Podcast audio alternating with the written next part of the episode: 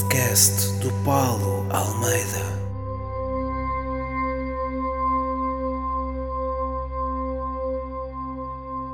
Sejam bem-vindos a mais um podcast do Paulo Almeida, comigo, Paulo Almeida. Hoje o meu convidado é o Tio Gel, como ele é agora conhecido. Olá, Tio Gel, como é que estás? Olá, Paulo, como é que é, meu Tá. amigo? Tá bom, meu amigo. Já não o vejo há muito tempo, pá. Fora estes Covid, já não te vejo há mesmo muito. Acho que desde aí há um ou dois anos, para aí. Se calhar- Como é que foi será o que o último. Eu acho que te vi no Alive, se calhar do ano passado. Ou há dois anos já, não sei. É, eu acho que tenho ideia que foi aí. Provavelmente. Como é que tu estás? Como é que estás a passar o, o- esta quarentena? Ah pá, como é que eu estou a passar? Estou estou a passá-la em casa a maior parte do tempo, né? Tirando ir à rua às compras ou dar um pequeno passeio. E aqui entretido com as minhas coisas, com os meus pensamentos, com, eh, pronto, com os passatempos, com as coisas que eu arranjo para passar o tempo, com a família, que eu sou um homem de família, não é? Ah, com as lides domésticas e a pensar. Acho que tem tempo para pensar, pensa-se muito nesta quarentena. Acho que toda O a que é que tens gente. pensado? Opá, penso no futuro. E o que é que tu vês do futuro? Achas que vamos estar eh, mesmo muito na merda de- depois disto começar a ir a, a- pelo menos a parte do vírus começar a normalizar mais um bocadinho? acho que vai haver muitas mudanças. E, e ninguém sabe bem o que é que vai acontecer. Mesmo, mesmo os grandes especialistas, eles não sabem bem, especula-se, né? Ah, mas eu acho que vem grandes mudanças e, e eu estou curioso. Sou um amante da história, eu gosto muito de história. Portanto, estou curioso e estou atento tentar perceber, né?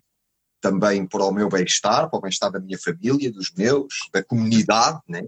Eu acho que vai se vai se levantar muita coisa este, esta mudança que se vai dar e quebra económica vai vai vai fazer eh, muita mudança em todos os níveis da sociedade, cultural, político, económico, filosófico, sexual, you name it.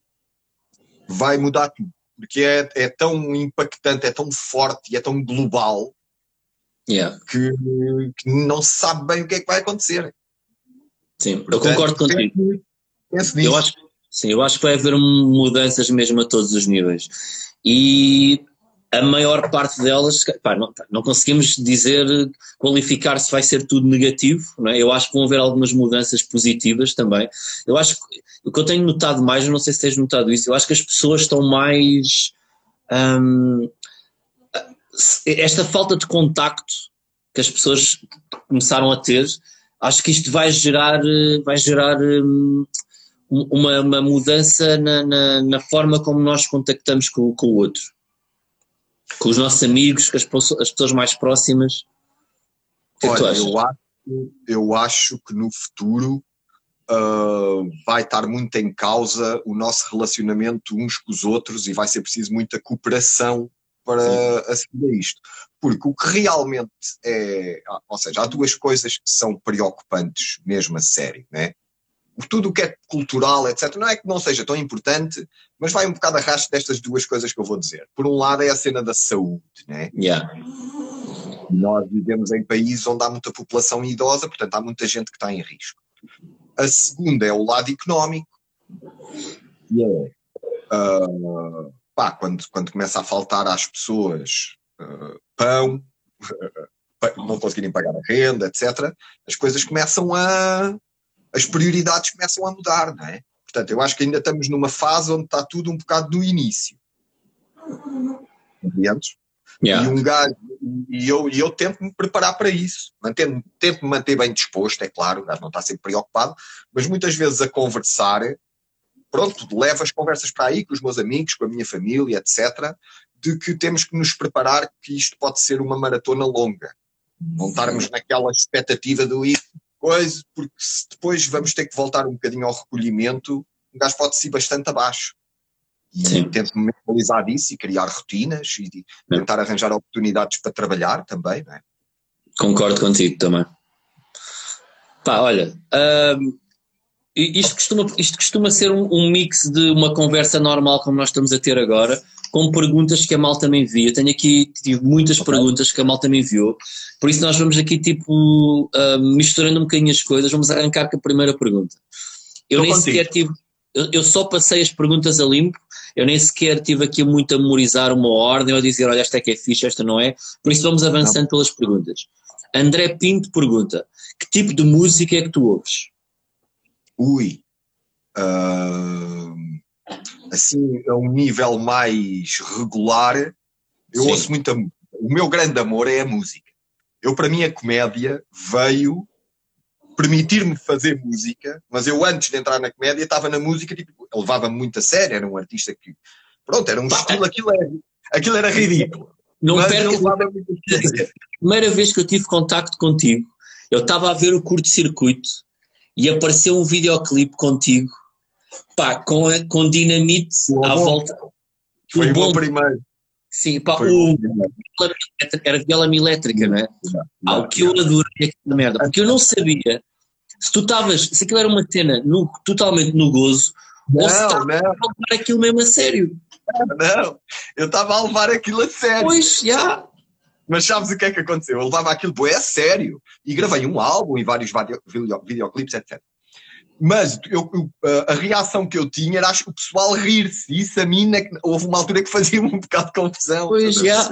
Imagino que sim, tu estás a levar aquela merda a sério e toda a gente está no gozo a pensar que estás a fazer um personagem, porque foi o que eu pensei. Calhar, mas, calhar, ou seja, mas isso era um sinal que me estavam a yeah. dar. Yeah. Né? E, e, depois, quando, quando eu interpretei esse sinal, foi aí que realmente a minha vida mudou e, yeah, e pronto, yeah. e comecei a trabalhar nisto, mas sempre a fugir para a música, né? Pá, eu sempre que eu posso, o que eu gosto é da música, estás a ver? E então, que música é que eu ouço? Olha, vou-te dar eh, cinco artistas que para mim, okay. de várias áreas, que são tipo sempre o tópico, estão sempre presentes naquilo que eu ouço. Uh, primeiro, Fela Kuti, músico nigeriano. Não conheço. Isso é bom? Qual é o estilo? É Afrobeat. É okay. a música dos anos 60 e 70. Ele morreu em 90 e tal, mas a, a, a época interessante é tipo 70 okay. e é uma mistura de jazz com funk, com música de intervenção, com ritmos africanos tradicionais. Pá, é, para mim é tipo o topo da pirâmide. É fel, okay. é muito dançante, estás a perceber? Muito enérgico e é muito bom. Segundo, tenho que dizer Jorge Benjor, do Brasil. Ok, Jorge, também não conheço. Jorge Benjor já é um cota de pá, quase 80 anos. Ouves uh, muito old school então, não é? Não, uh, ouves mais cenas antigas ou também. cenas mais contemporâneas também? Ouço mais cenas antigas, mas também okay. ouço cenas novas, né? Mas ouço mais cenas antigas. Uh, e então Jorge Benjor, o, o, segundo. E depois o terceiro, tenho que dizer Sérgio Godinho. Ok, um clássico, sim. Sérgio Tenho, pá, ouço tudo, conheço a yeah. discografia toda, para é mim está mesmo no nível muito bom. Yeah. Depois, assim, uma cena mais nova. Gosto de. Quer dizer, cena mais nova, mas que também já são maduros. Gosto de Chemical Brothers. Sabes que eu nunca, nunca, vi Chemical Brothers ao vivo, mas tive sempre pena que acho que os gajos não ganham concerto. Bom, é muito bom. É yeah, muito é, bom. São fortes, já, não é? Já, já, é muito bom. Uh, eu gosto dessa onda, tipo Chemical Brothers, Prodigy, uh, essa música eletrónica meio rock, estás a perceber? Foi isso, foi esse tipo de música que te fez criar o, o personagem do teu gel? Sim, não. Não, não, a personagem do tio Gel nasceu muito espontânea. Ou seja, o, o tio Gel, no fundo, sou eu bem disposto. Sim. Eu sempre fui bastante festeiro. Né? Ou seja, eu gosto, eu para mim a, a minha cena é a música, eu gosto de yeah. dançar e cantar, e, mas sobretudo a música, estás a ver? E eu sempre, na, na, cena de sair à noite, sempre gostei de um género, tipo como era o JD, que é a música que eu usei na primeira cena do tio, esses clássicos, estás a ver? E então isso é que me levou para o tio, a cena do, do bailarico, isso para mim é. E essa cena, e, e aquilo rebentou muito rápido, não foi? Tu comece... A cena do tio Gel foi mesmo tipo uma explosão, mesmo praticamente um vídeo para o outro. Foi um dia, mano, foi de um dia, Paulo. foi de um dia para o outro. Nunca tinha, eu nunca tinha experienciado nada assim. Man, isto chegou ao ponto, eu, eu, eu, eu antes, desculpa estar a interromper, eu, houve dias que eu andava na rua, eu andava muito ali na zona do Parque das Nações, e havia malta, tipo no, no, nas planadas e nos cafés, tipo a dizer Pá, já ouviste o som do tio Gel, meu, calma, e o, e o sal grosso, e caralho, eu fico, foda-se, se eu estou a passar numa rua e tipo na mesma rua ouço pessoas em duas planadas diferentes a falar desta merda, é porque isto está mesmo a rebentar como o caralho. E é verdade. Foi uma cena assim muito repentina, yeah. de um dia para o outro, de eu fazer um vídeo, ou seja, não, não, nem foi nada preparado, ou seja, eu estava ali em casa, tinha vindo da praia, estava de calções yeah. e camisa, e ali fiz tipo a dizer, a explicar como é que estava em tão boa forma. Opa, e depois meti a cena do tio, que era uma expressão que eu já uso há um tempo com o pessoal que trabalha aqui. Eu normalmente trabalho sempre com o pessoal mais novo que eu. Uh, e então sempre era o tio. Anda cá, olha, o tio, o tio, o tio, ou seja, eu já era o tio, né? E depois o sal grosso, que é uma cena que já vem do old school, estás a ver? Já vem do pai de abaixo, o sal grosso. Yeah. E então juntou-se ali um mix com a dança onde, de um dia para o outro, tipo, uma, uma geração completamente nova conheceu-me. Mas pá, muitos não sabiam quem eu era. Nem sabem, além do Sal Grosso. Porque a malta pensa, que era a malta mais nova, pensa mesmo que o Sal Grosso nasceu agora só e que não vinha Sim. já do, do para eles, para eles foi, né? Para eles Ou seja, agora. Levou, levou um novo formato, né? Yeah. E então Uh, pronto, mano, e então andei aí esse tempo todo, ou seja, o, nem um ano faz isto, vai fazer um ano em julho que se fiz esse vídeo. E então esta pandemia apanhou-me aqui, mas o tio até me tem ajudado nesta cena, porque pelo menos as cenas que eu faço são sempre bem dispostas, também para mim é um bocadinho uma terapia ao tio, estás a ver? Porque pronto, pelo menos ali naqueles momentos, ó, sou obrigado a pensar aí, deixa-me lá pensar uma coisa para o tio, uma música para o tio, uma paródia para o tio, e isso obriga-me a estar bem disposto. Porque tens estado muito forte, mas todas as tuas músicas têm estado, batem todas. Batem, batem, têm batido. Mas eu agora tenho feito paródias. Sim, eu tenho visto, já, sim. Cenas mais curtinhas, sim. Yeah, yeah. É, e cenas versões, versões de outros é. artistas onde eu faço o poema, etc.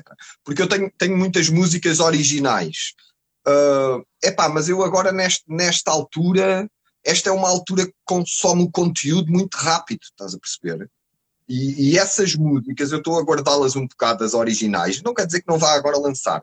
É pá, porque a cena é o, o tio vive do, do convívio, né?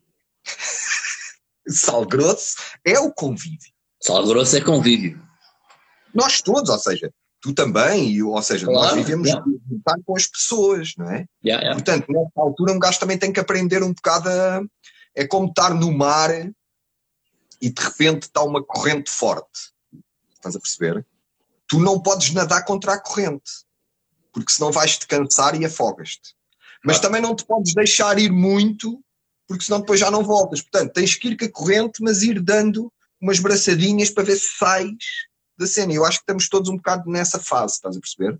Yeah, Há aqui uma coisa que está a passar e que, pá, pronto, temos que nos adaptar a ela. Não há outro Acho essa, essa, vai ser a grande cena. É, enquanto que nós achamos. Pá, eu continuo a achar que vai haver uma possibilidade de, se calhar a partir de setembro, pelo menos os espetáculos começarem a acontecer de uma forma mais controlada, obviamente, e já se fala nisso, o governo já começou a falar nisso, Vai começar a haver, esperemos que sim, todos, não é?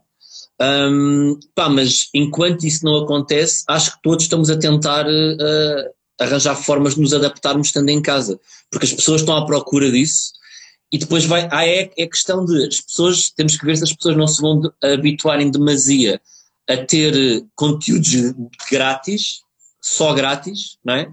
Porque depois vai haver uma altura em que as pessoas vão ter, vão ser chamadas outra vez a ter que pagar como era pago até aqui, como os conteúdos têm que ser pagos também, não é?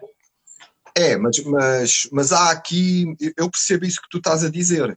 E, e essa, por exemplo, no, no, mundo da música, essa já é uma realidade há claro. muito tempo. Sim, sim, sim. sim. Epá, fazes as músicas e epá, ninguém conta em receber muito das músicas. Tu contas yeah. de receber é dos teus espetáculos ao vivo. Sim. Eu acho que uma coisa não implica deixar de haver. Agora sim, que está impossibilitado de haver espetáculos, mas eu acho que quando voltar os espetáculos, eu acho que isto full power só quando houver uma vacina e ela já tiver sido administrada a muita gente, sobretudo aos, àqueles mais velhos para um gastar mais seguro, etc. Eu acho que vai haver aí uma grande vitalidade dos espetáculos ao vivo. Sim. Acredito. Agora, vai haver hábitos desta época que se vêm para ficar. Olha, se calhar este um bocado uh, a cena do live é algo que nesta altura está, está a crescer muito e que, que, eu acho que pode ser um hábito que vem para ficar, às vezes até alternativa à própria televisão, ou, ou, ou veres um filme, ou sei lá, leres um livro, acaba por se abrir mais uma janela. Tu vês as audiências que alguns lá, olha, tipo, o, o Bruno é o, é o maior exemplo, não é? Os diretos do Bruno têm 60, 70, 80 mil pessoas a ver. Não há muitos programas de cabo, então esquece, não é? O cabo não consegue atingir aquilo. Não há, não há, não há. Pá, é, é, é, o maior exemplo disso que estás a dizer. De facto, a, a, forma como nós estamos a criar é, novas formas de comunicar. Yeah, yeah. Sem dúvida. E isso é, isso é mais uma janela que se abre. Estás a perceber? Sim. Agora, a, a, questão, a questão volta sempre à mesma coisa, que é o, o impacto económico. Porque é assim, pá, se há muita gente a passar dificuldades económicas, isso ressente-se a todos os níveis. Ou seja, as pessoas têm menos dinheiro para aquilo que, ou seja, claro. muitas nem têm.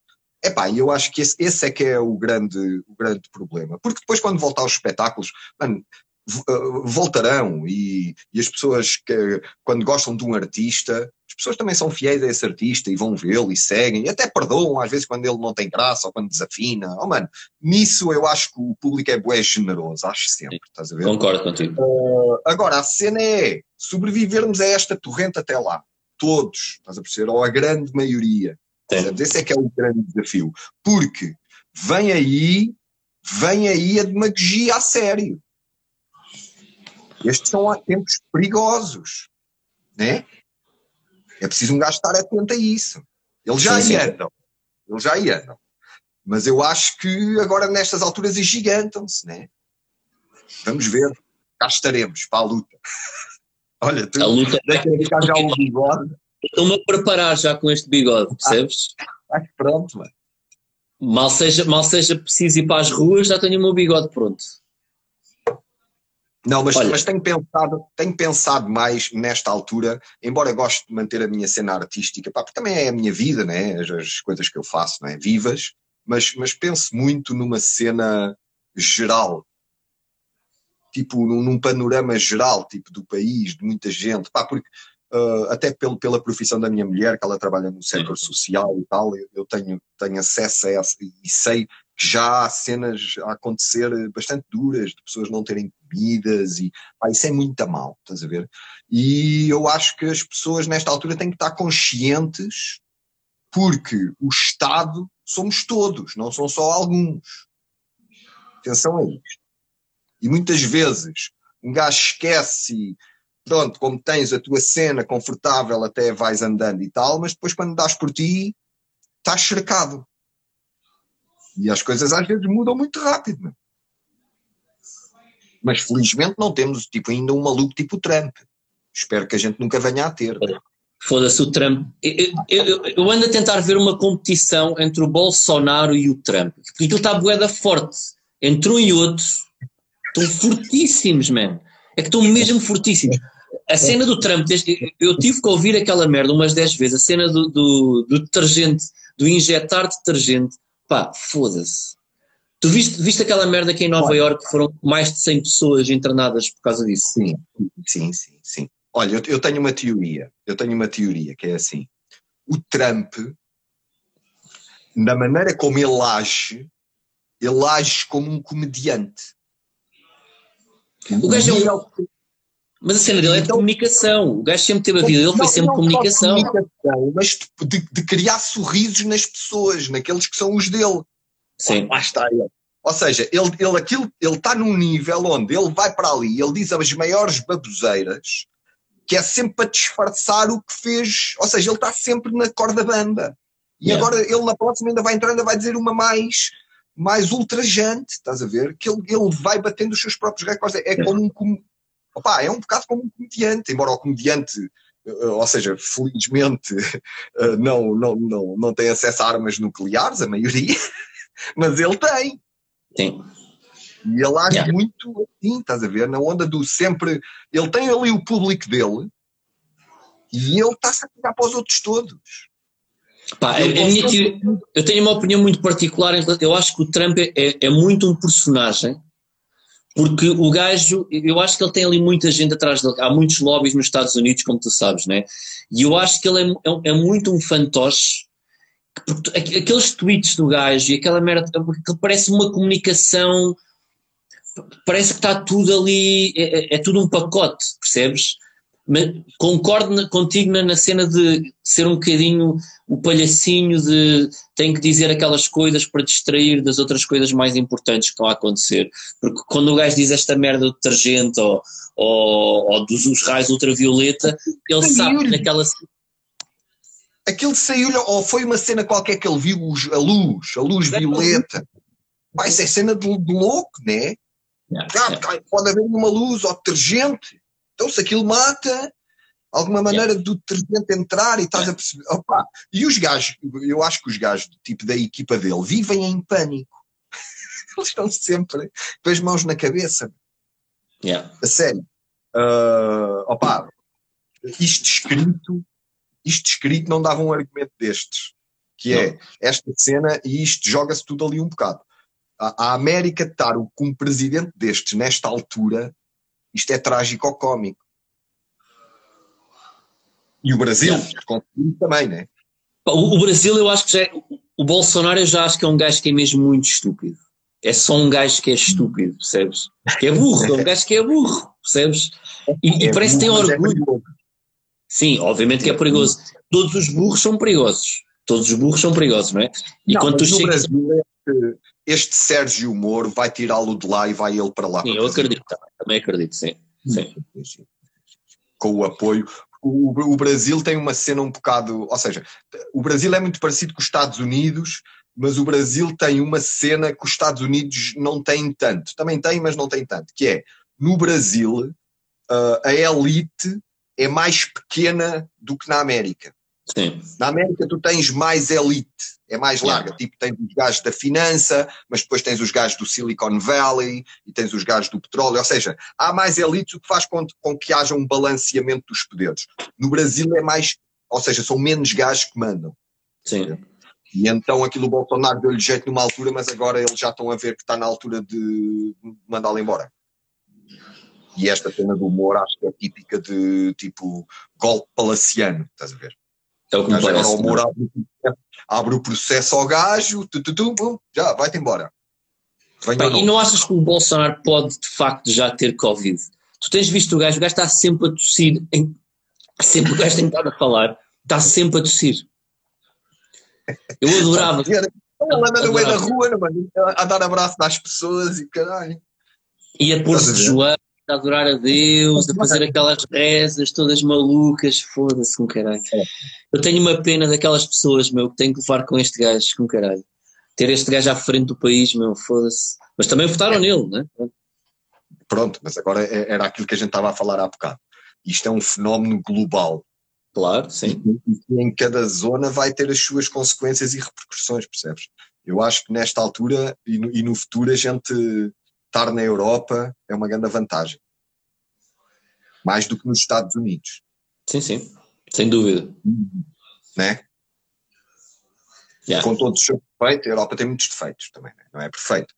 Mas mesmo assim, estás a ver, eu acho que somos aqueles que estamos, vamos estar muito em risco, mas temos condições para manter pá, um nível, né? Yeah. Olha, estamos muito Agora, para políticos. animar, para animar a coisa, para animar, para animar, para sair um bocado aqui destas nuvens negras. Agora também acho que a gente passando isto, quando tipo a cena da- vacinação estiver generalizada, que eu acho que para o ano isto já vai estar, quando a cena se voltar a erguer, acho que se vai erguer boeda rápido. E vai haver uma altura muito efusiva. E eu Yeah. acho que, pá, em termos o tio, eu acho que estou esperançado que aí o tio haja muito sal grosso para o tio andar aí a mandar. tá Pá, eu, eu acho que o primeiro dia em que nos digam assim, já podem sair à vontade, está tudo na boa. Bem, isto vai ser uma rave do caralho. vai estar tudo aí, afters, tipo, 10 dias seguidos, tudo destruído aí. É, é, e, as, e as datas, e as datas simbólicas, género 25 de Abril ou Santos Populares, aquelas datas Santos populares. Sim, sim. Sério. o Woodstock vai parecer um parque infantil. Porra, vai, vai ser uma destruição que eu nem te digo nada. Meu Deus. Olha, perguntas, mais perguntas aqui da mão. Eu acho que é, é- é a nota positiva, né? Diz? Acho que essa é a nota positiva. Vai ser a melhor nota, de certeza absoluta. Eu acho que sim. Pá, olha, ah, mais perguntinhas.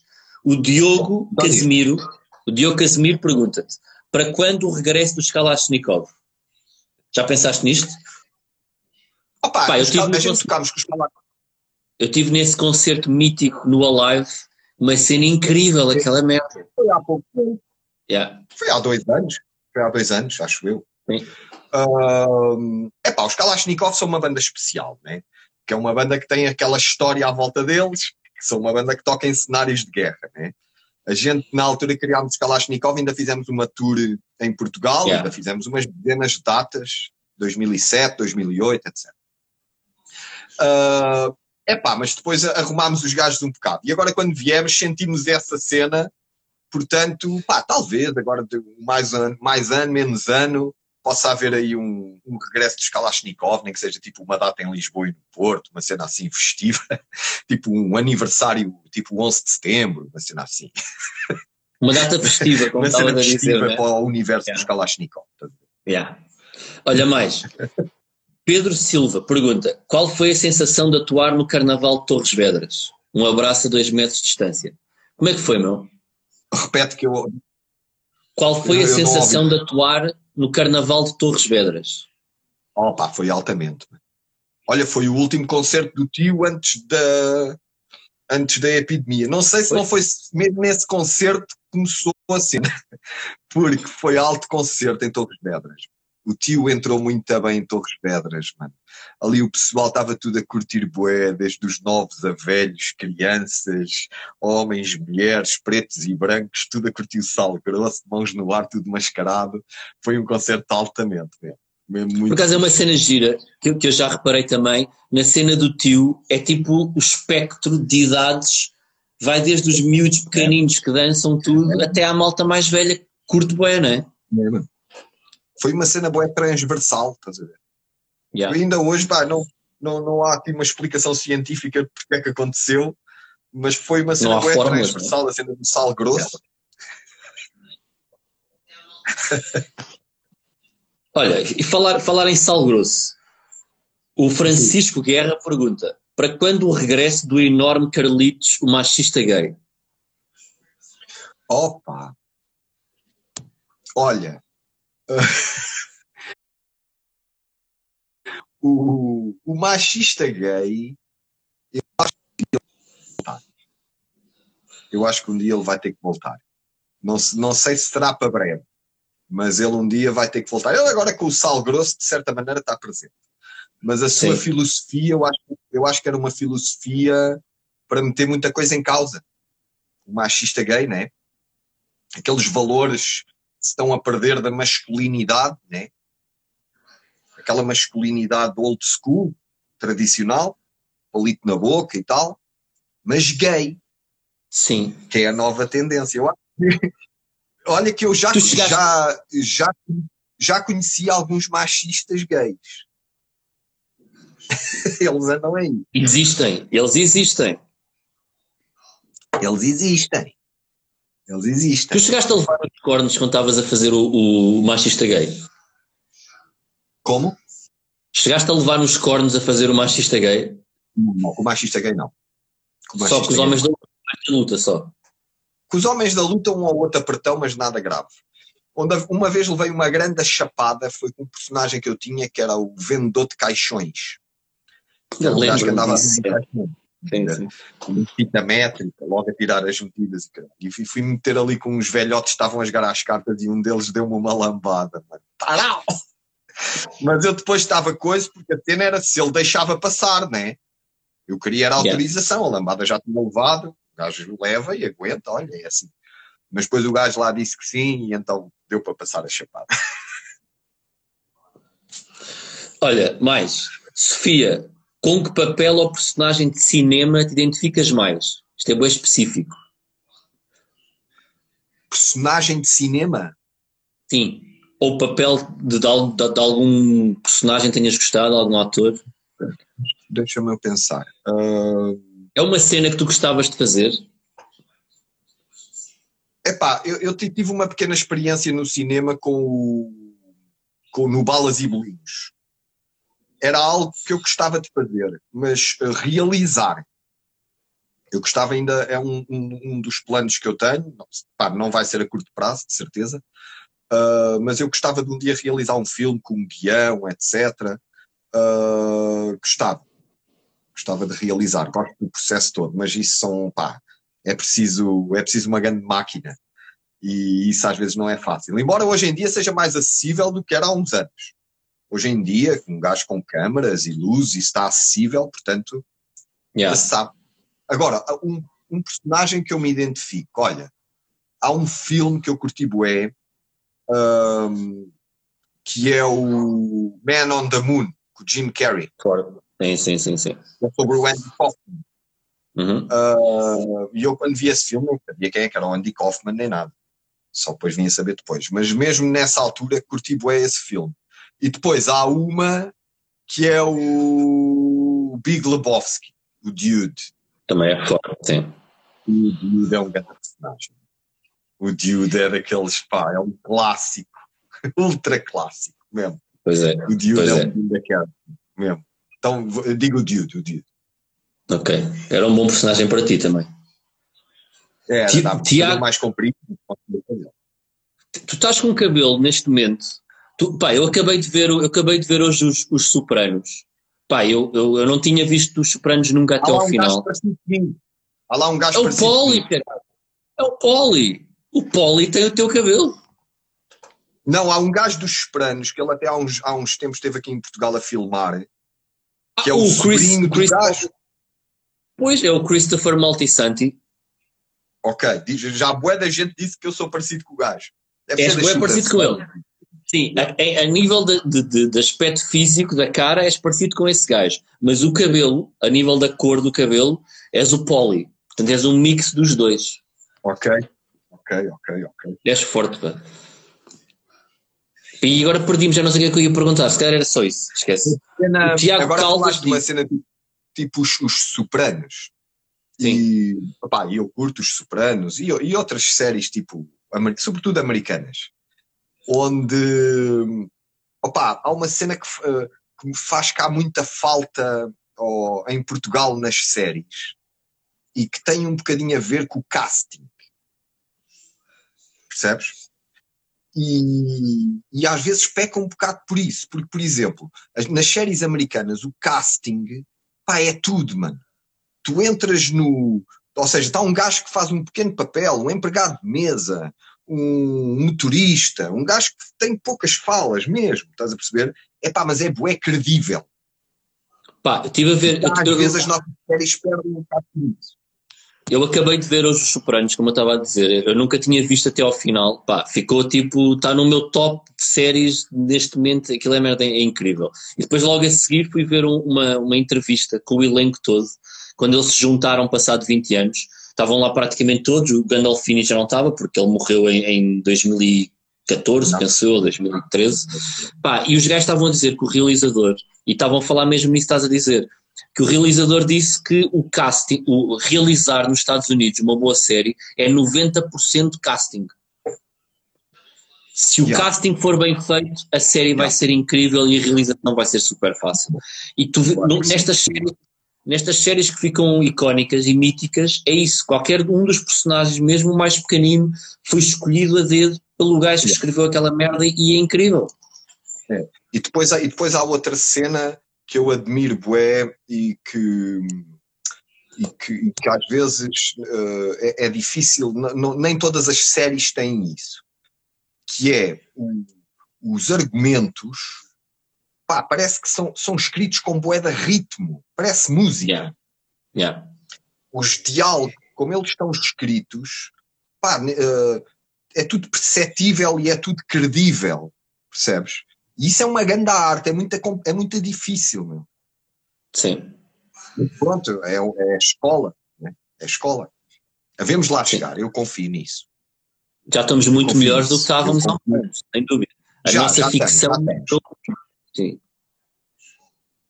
O nosso, eu acho que o, um bocado o problema da nossa ficção é um bocadinho um problema que é geral ao país, que é assim, uh, a elite, aqueles que têm acesso realmente ao, ao, a fazer as cenas e escolher, vivem um bocado numa bolha, mano. E vivem numa bolha que é afastada da nossa da realidade do dia a dia, daquilo que é o Sem dia a dia. E por isso é que as cenas não são perdíveis, né? Porque tu tens um gajo, imagina, tens um personagem que é um desempregado do Cacém. Mano, não pode ser o Zé Fidalgo.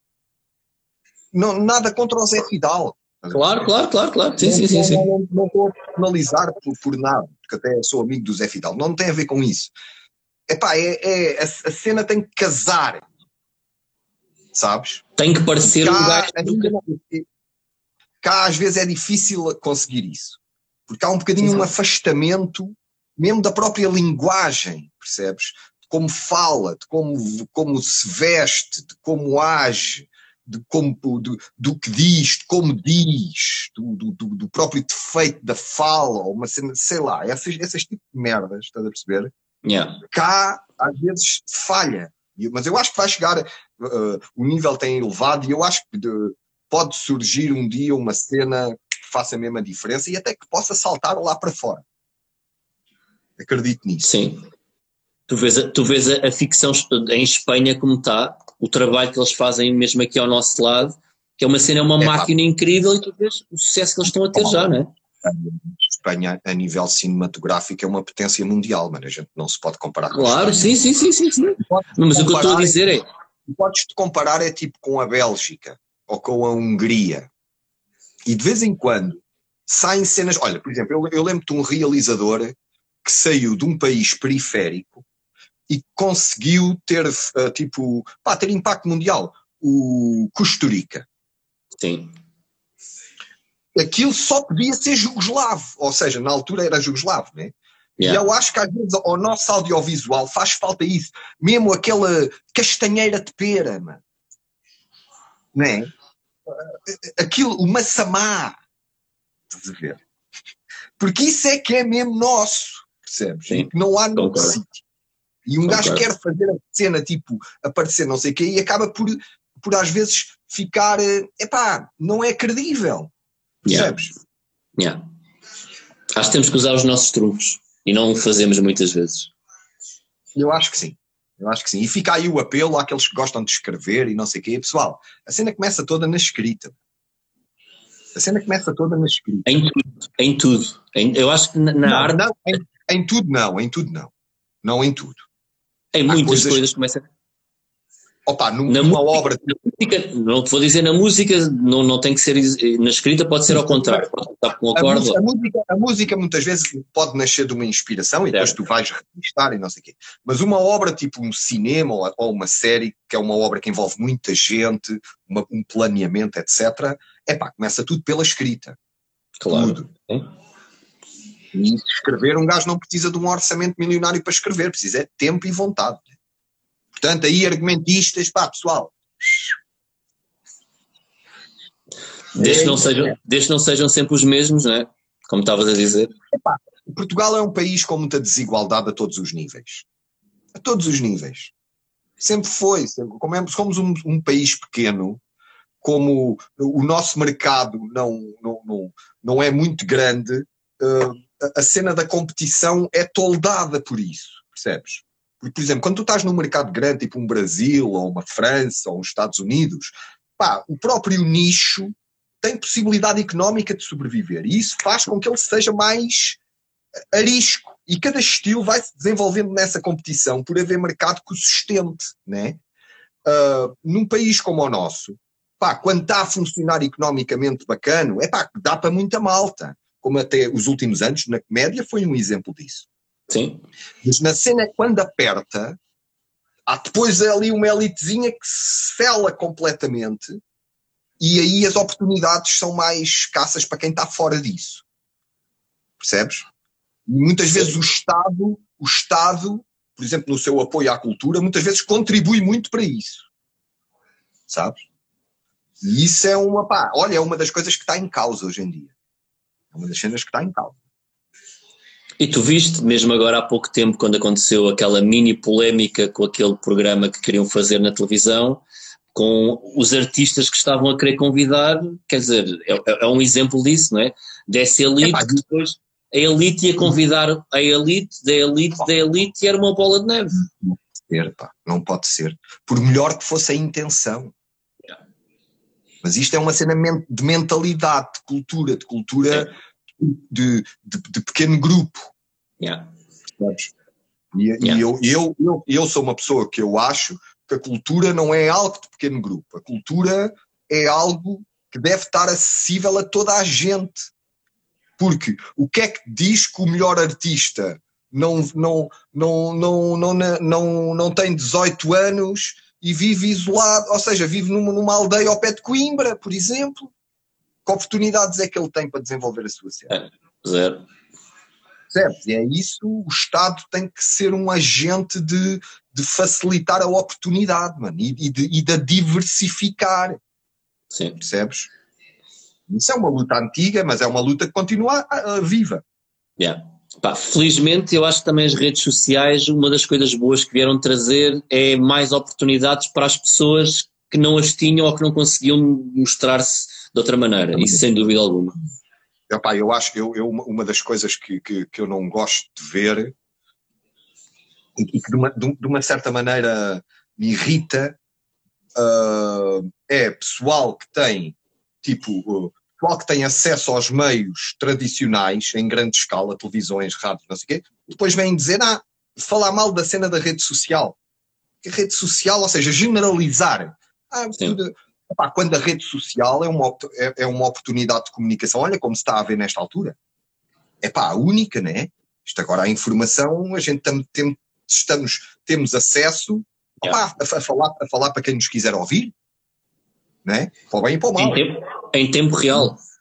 Yeah. E muitas vezes esse discurso de ataque ao, ah, os lives da internet, ou o pessoal das redes sociais, os youtubers, epá, eu nunca, nunca alinho muito nisso, percebes? Porque é tramado, porque eu ainda sou da altura e eu, e eu até fui um dos privilegiados, atenção. Epá, eu sou de uma altura que tu ou estavas na televisão ou não estavas em lado nenhum. Sim. Bom, felizmente não é hoje assim, graças a Deus. Yeah. Yeah. Isso sem dúvida alguma. Olha, o Afonso, que não tem apelido, pergunta: preferias comer Bruno de Carvalho ou um balde de merda? Bruno de Carvalho. Ok. Por alguma razão em especial? Epá, é, é uma figura romântica. Ok. Parece uma, o Bruno de Carvalho parece uma figura de um romance. De uma série, como a gente estava a falar há bocado. Verdade. Percebe? E eu, e eu, como sou um gajo que gosto de uma boa história, de uma certa maneira, e sou sportinguista, né? e de uma certa maneira acompanhei tudo aquilo. Epá, era quase inacreditável a uma certa altura o que estava a acontecer. Houve ali uma altura em que eu andava a papar aquilo religiosamente. Porra, aquilo foi Não. incrível.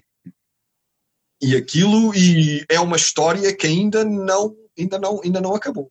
Facto. Eu acho que ele vai voltar a ser presidente do Sporting. Pode, pode acontecer. Eu acredito. Pode.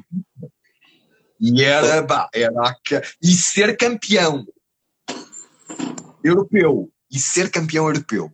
Opa, isso, era, isso era inacreditável. Isso era inacreditável. Oh, opa, tu, até tu, como benfiquista, gostavas de ver isto. Pá, aplaudia. Eu ia festejar essa merda. Eu ia festejar essa merda. Olha, fica aqui prometido, fica aqui prometido que se Bruno de Carvalho voltar a ser presidente do Sporting, e o Sporting não precisa de ser campeão europeu, se for campeão nacional com ele, eu vou festejar contigo o título do Sporting. Vamos, vamos, claro. Está combinado. Claro. Está combinado aqui. Tudo para ver Bruno Carvalho novamente.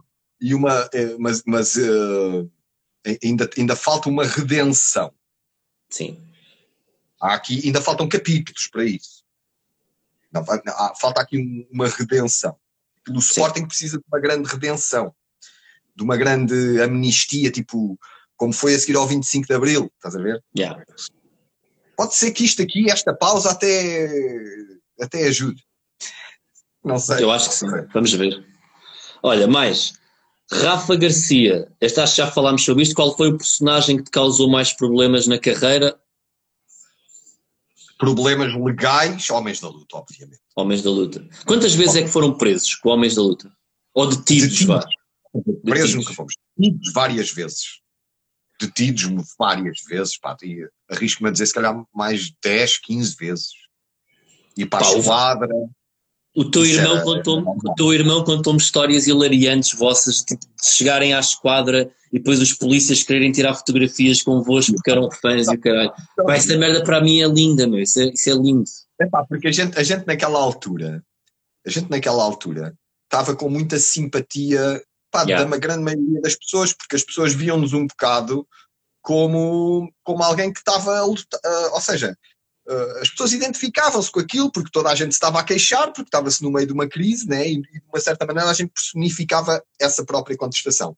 Eu lembro da gente, várias vezes íamos para a polícia e os gajos estarem a tirar fotos connosco, mas lembro de uma vez, na Assembleia da República, nós fomos lá fazer um sketch qualquer e fomos tidos e, na Assembleia há uma esquadra do lado direito, há uma yeah. pequena esquadra mesmo na Assembleia. E a gente fomos para lá, identificados e não sei o que, não sei o que mais, e está lá uma, uma mulher polícia, mas ela era graduada, porque eles tinham respeito a ela. E ela vai, traz-nos um tupperware com um bolinho. Olha que e bonito. Ela, e ela assim para nós, olha, ela assim, eu a eles não dou, mas a vocês dou. Olha que simpática. Nem aos, ela nem aos colegas dava, mas a nós deu-nos. Lindo, lindo.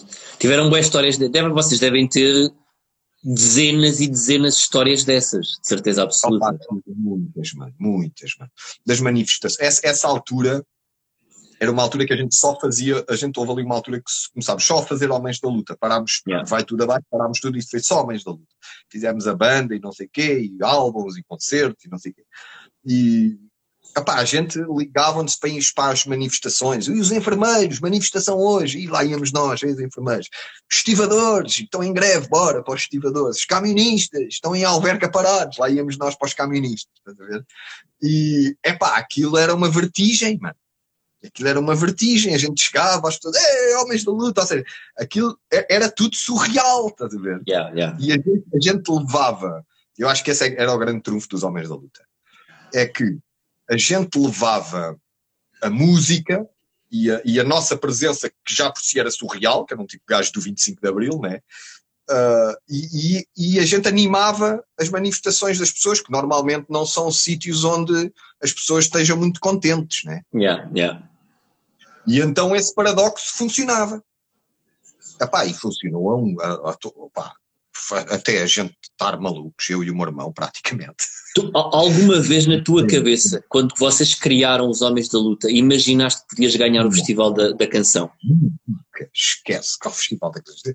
Mano, a gente quando criou os Homens da Luta, a gente nem, aquilo nem era um personagem. Eu ainda ontem estive no direto com o meu irmão, tivemos a yeah. falar um bocado disso.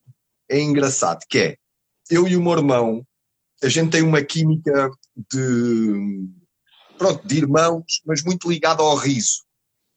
Porque isso era uma cena que já o nosso pai era assim, o nosso avô era assim. Nós somos de uma família de macacos. Pessoa, pessoal que gosta de rir e, e contar anedotas e histórias yeah. e não sei o quê. E o meu pai era assim, o meu avô era assim, e, o, e eu e o meu irmão, pronto, também somos um bocado assim, não é? E então, a gente como irmãos sempre houve boa a cena de nos entretermos um ao outro. E a cena do riso era boé oh mano, a gente lembra-se de cenas tipo, e que depois algumas pusemos no, no Vai Tudo Abaixo, pá, cenas que se passavam com a gente em putos, estás a perceber, que nos ficavam, estás a perceber, expressões, ou um ou outro personagem, tipo... Né, o, o russo, né? O, sim, mas o russo, que era já na altura na minha adolescência e do meu irmão, que havia aqueles errados, mas tipo dos homens da luta, aquilo eram memórias que a gente tinha de irmos para as manifestações com os nossos pais e com os nossos yeah. avós éramos putos e ver, e ver aquilo, que a gente via aquilo, né? E então aquilo cresceu de uma vez. Eu e o meu irmão estávamos no sofá a ver televisão. E isto aí, 2004, para aí.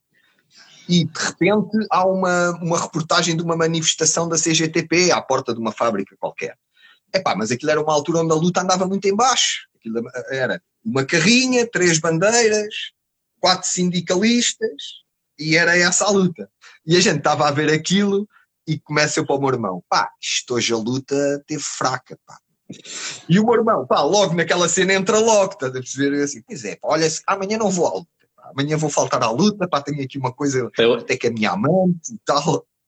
E a gente, pá, começa-se a rir e para nós o sinal era quando a gente se começava a rir, é assim, ui, isto é bom, né? E depois, só pá, vossas conversas. Só menos. As vossas conversas no restaurante eram ótimas, caralho.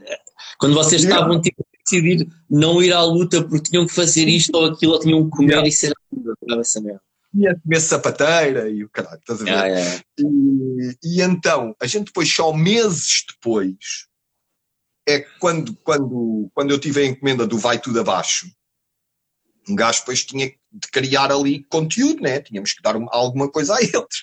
Uh, e então é assim, epá, lembras-te daquela vez, já, yeah, yeah, então olha, vamos fazer assim, tu és tipo um Zeca Afonso e eu sou tipo um Zé Mário Branco e, e pronto, e vamos ver como, porque a gente, assim, não havia guião. Pois era isso que eu ia perguntar agora. Não havia guiões, não. aquilo era quase tudo improvisado.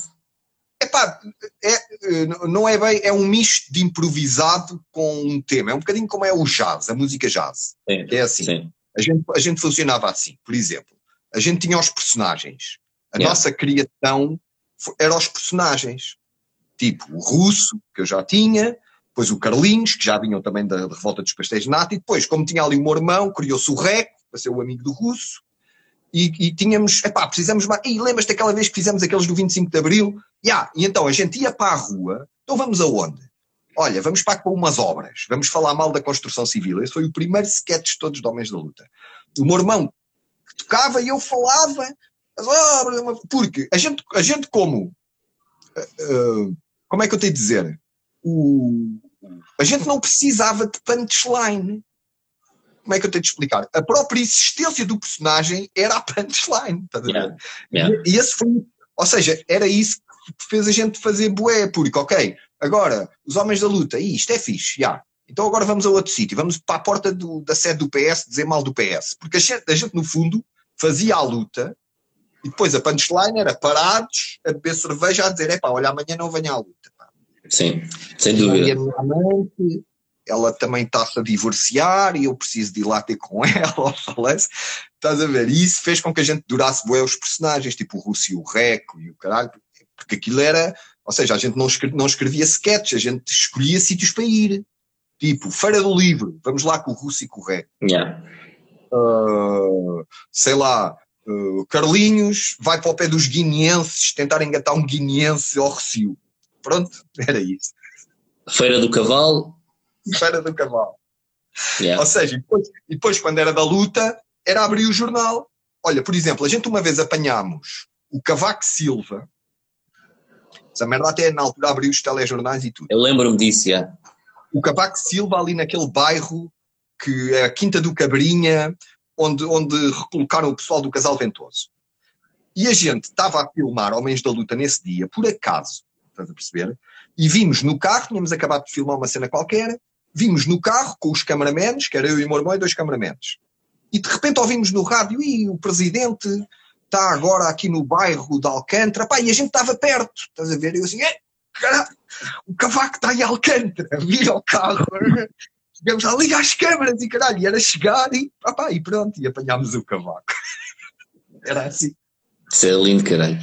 Pá, era, era, era muito, era, tipo, era acontecimentos, né? Vocês chegavam e era um acontecimento. Era. Era. era. E a gente era tudo na rua. Yeah. A gente filmava tudo na rua. Yeah. Tipo, 95% do Vai Tudo Abaixo é filmado na rua, todos os personagens. Yeah. Era ir para a rua e inventar qualquer merda.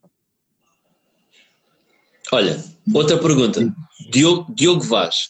E esta pergunta, antes, antes de, de fazer a pergunta, contextualizar a malta, no caso do teu personagem, da tua maneira de ser boeda maluco e o caralho, devem achar que tu estás sempre todo fodido, não é? Que andas sempre a drogas e. São ossos, são ossos do ofício. Pá, porque a pergunta é mesmo esta. A pergunta é: há alguma droga que tu digas nunca mais? Oh, quase todas. Quase todas. Porque a, a malta, eu acho que a malta tem muito, sobretudo eu acho que na maior parte dos humoristas, e de, não só humoristas, mas a malta tipo do, da música também, os músicos, toda a gente pensa que são sempre todos grandes malucos, que é o rock and roll, tu anda sempre tudo aí uh, a surfar, não é? Opa, e com o teu personagem, sobretudo com o teu, eu acho que acontece muito isso. É pá, sim, mas é assim. Uh, uh, eu, eu nunca tive um discurso uh, hipócrita ou mentiroso em relação às yeah. drogas. Por isso é que essa cena se colou a mim. Uh, epá, e eu vivo bem com isso porque eu sempre assumi todas as cenas que fiz e eu, eu fui uma pessoa curiosa e, e, felizmente também tive cabeça para saber surfar sempre até um certo ponto, porque eu mais do que qualquer coisa gosto de mim estar bem disposto. Agora, sempre, sempre falei nisso, tipo em cenas tipo Daniel Oliveira ou qualquer coisa. E, e o pessoal fica com essa ideia, percebes? E, e não, não é de todo uma ideia. Uh, não é de todo uma ideia que tu, que tu olhes para, para o personagem, tipo o tio, e digas assim: não, este gajo não toca em nada. não é?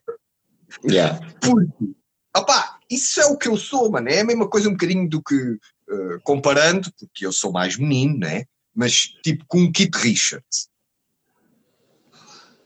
Oh, mano, o que é que, o que, é que um gajo vai fazer? Ou um Iggy Pop? O Iggy Pop, é, o Iggy Pop é fortíssimo. O que é que um gajo vai fazer? Um gajo, essas coisas, pá, eu, eu, eu tento sempre ser o máximo honesto. E eu, hoje em dia, tenho bué fãs miúdos. E eu nunca faço apologia disso. Yeah. Nunca. Nunca me vês a fazer isso. E aliás, eu até esclareço, e é que é verdade, por exemplo, a cena do sal grosso não, não é nenhuma substância. Aquilo ainda até nasceu com o Carlinhos como uma cena de piropo sexual, né? E agora yeah. nesta cena do tio é uma cena quase tipo espiritual, de fé, né? O yeah. sal grosso. É aquele, aquele nirvana, não é? Uh, opa, agora, também não sou hipócrita dizer, olha, não façam nada, não façam nada. Não, porque as coisas andam aí, muitas vezes as pessoas têm curiosidade em experimentar. O que eu acho é que o pessoal deve sempre informar, deve sempre estar acompanhado por pessoas que gostes e confies. Sejas comedido, não sejas alambazão. A cena é que uh, as substâncias existem. Percebes?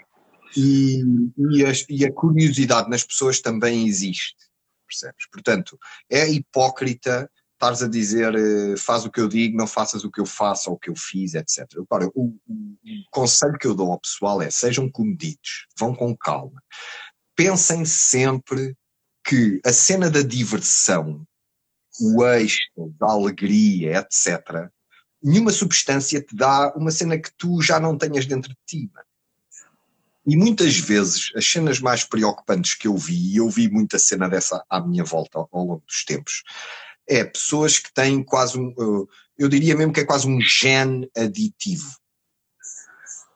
Percebes?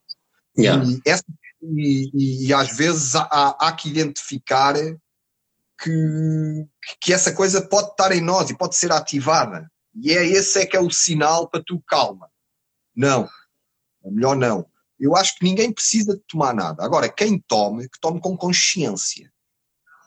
Tome com consciência que está que está a pisar em terreno que pode ser perigoso. Não é? Concordo Porque, contigo. Por exemplo, eu, eu vou-te confessar, eu faz-me um bocado confusão muitos, muito, muita malta que eu vejo artistas que aparecem a fumar das canhões sempre. Epá, eu não tenho nada contra eles fumarem ou não fumarem, estás a perceber? Só que, epá, é como pessoal que aparece está sempre a beber.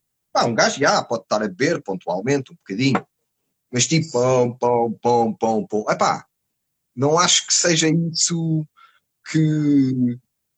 Como é que eu tenho de dizer? A, a imagem de toma, consome, percebes?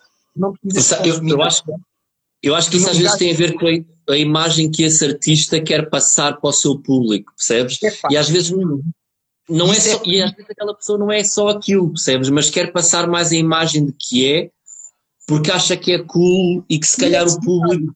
E torna-se uma cena socialmente aceite que é pá, que eu acho que não é. Hum, como é que eu tenho de dizer? Não é honesto. Eles podem estar a ser honestos a fazer aquilo. Mas, Yeah. tipo, tu dizeres que isto é cool, percebes? Não é verdade. Porque tu não precisas. Se não quiseres. Sim. Portanto, eu sou a favor de educação, consciência e liberdade. Cada um depois faz o que quer, não é? Cada um Bonito. faz que- E não senso, ou seja, quem faz-me um copo de confusão, eu nunca o faria. Epá, mas quem faz também faz na sua consciência. Também não faz mal a ninguém. percebe? Facto. Olha, nós já estamos, nós já estamos com uma conversa longa, eu não te quero estar a chatear também muito mais tempo. Acabava, acabamos a acabar com. com pá, eu, eu- eu tenho reparado que a malta te diz isto e a mim também me dizem a mesma coisa, que é a cena de não pescar os olhos. Já, tu levas com esta merda, não levas? A malta está-te sempre a dizer que tu não piscas os olhos nos vídeos, mas dizem-me o mesmo a mim. Opá, mas sabes, sabes porque é que é assim? Isso pegou agora com esta cena do tio. Yeah. Porque naquele primeiro vídeo eu não pesquei os olhos. Não foi nada consciente. Estás a perceber? Mas acontece depois- o mesmo comigo. escuta, mas depois desse primeiro vídeo, ah, eu, eu entendi aquilo como, ok, isto é um bocado um trademark do tio. Ok. E então, nos vídeos, embora alguns de vez em quando pisque, mas tento sempre concentrar-me, ok, deixa-me lá ver se eu consigo dizer tudo aquilo que eu quero dizer sem piscar. E, e eu, e eu aprendi aqui um truque, que é assim, tu piscas os olhos muitas vezes quase como cá procura qualquer coisa na tua cabeça. Tu se souberes exatamente aquilo que queres dizer, tu consegues estar bué de tempo a falar sem piscar os olhos. Eu concordo contigo. percebes? E então, pronto, é uma coisa que veio com o tio. Agora é Yeah. tipo um, um- é tipo uma daquelas cenas que o pessoal eh, ah, pescaste ali os olhos. tipo, é Pá, eu acho que nós podíamos tentar fazer um concurso de stare. Sabes aquela cena de ver quem consegue ficar mais tempo sem pescar os olhos. Queres, Agora? queres alinhar nisso? Bora? Vou contar até três e vamos arrancar. Um, dois, três.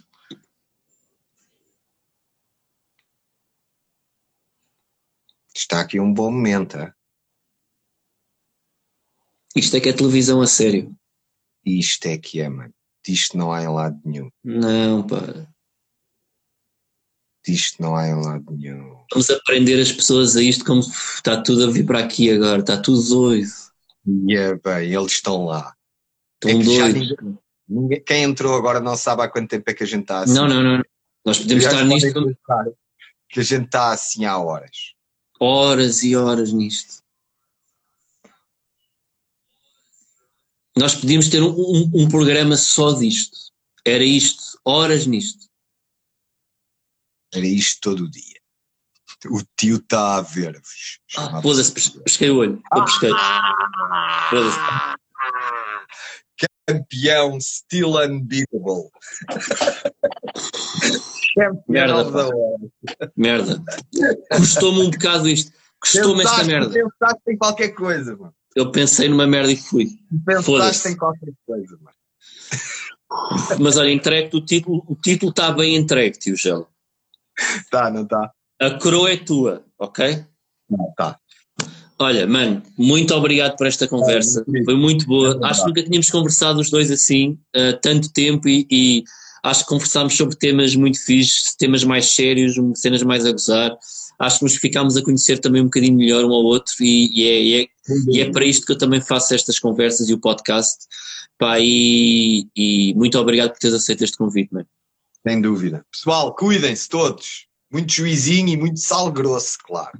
E com, mas sempre com calma, Sempre com muita calma. muita calma.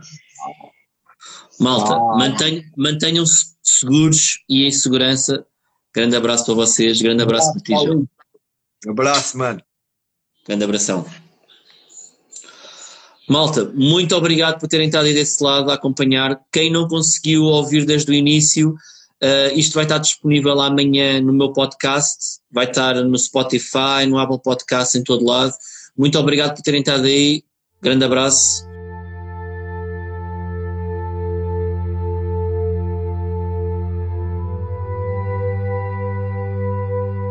O podcast do Paulo Almeida.